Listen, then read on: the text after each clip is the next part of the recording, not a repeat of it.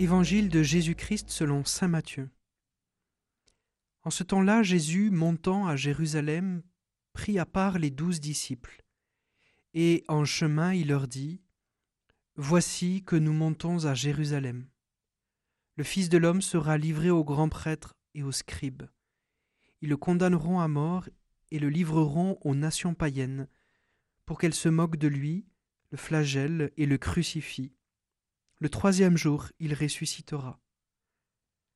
Alors la mère des fils de Zébédée s'approcha de Jésus avec ses fils, Jacques et Jean, et elle se prosterna pour lui faire une demande. Jésus lui dit, Que veux-tu? Elle répondit, Ordonne que mes deux fils que voici siègent l'un à ta droite et l'autre à ta gauche, dans ton royaume. Jésus répondit, Vous ne savez pas ce que vous demandez. Pouvez-vous boire la coupe que je vais boire?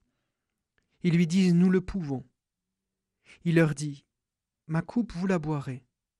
Quant à siéger à ma droite et à ma gauche, ce n'est pas à moi de l'accorder. Il y a ceux pour qui cela est préparé par mon Père. Les dix autres qui avaient entendu s'indignèrent contre les deux frères. Jésus les appela et dit Vous le savez, les chefs des nations les commandent en maître, et les grands font sentir leur pouvoir. Parmi vous, il ne devra pas en être ainsi.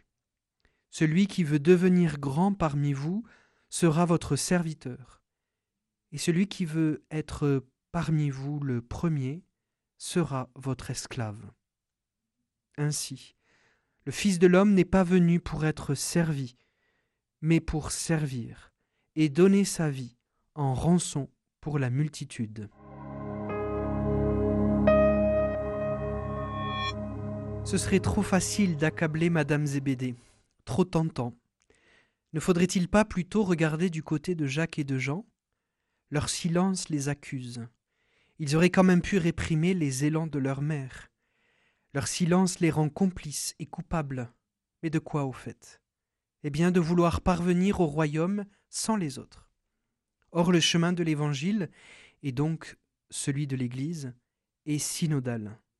Il ne peut se faire qu'avec les autres. Méditons avec les mots du pape François qui relie justement l'expérience du carême et celle du synode à la lumière de l'évangile de la transfiguration dans le message qu'il nous adresse pour ce carême. Le Christ veut que cette expérience de grâce ne soit pas solitaire, mais partagée, comme l'est du reste toute notre vie de foi. Jésus, on doit le suivre ensemble, et c'est ensemble, comme Église pérégrinant dans le temps, que l'on vit l'année liturgique, et à l'intérieur de celle-ci le carême, en marchant avec ceux que le Seigneur a placés à nos côtés, comme compagnons de voyage. Par analogie avec la montée de Jésus et des disciples sur le mont de la transfiguration, nous pouvons dire que notre chemin de carême est synodal, car nous l'accomplissons ensemble sur le même chemin, disciple de l'unique Maître. Bien plus, nous savons qu'il est lui-même la voie, et donc, que ce soit dans l'itinéraire liturgique ou dans celui du synode, l'Église ne fait rien d'autre que d'entrer toujours plus profondément et pleinement dans le mystère du Christ Sauveur.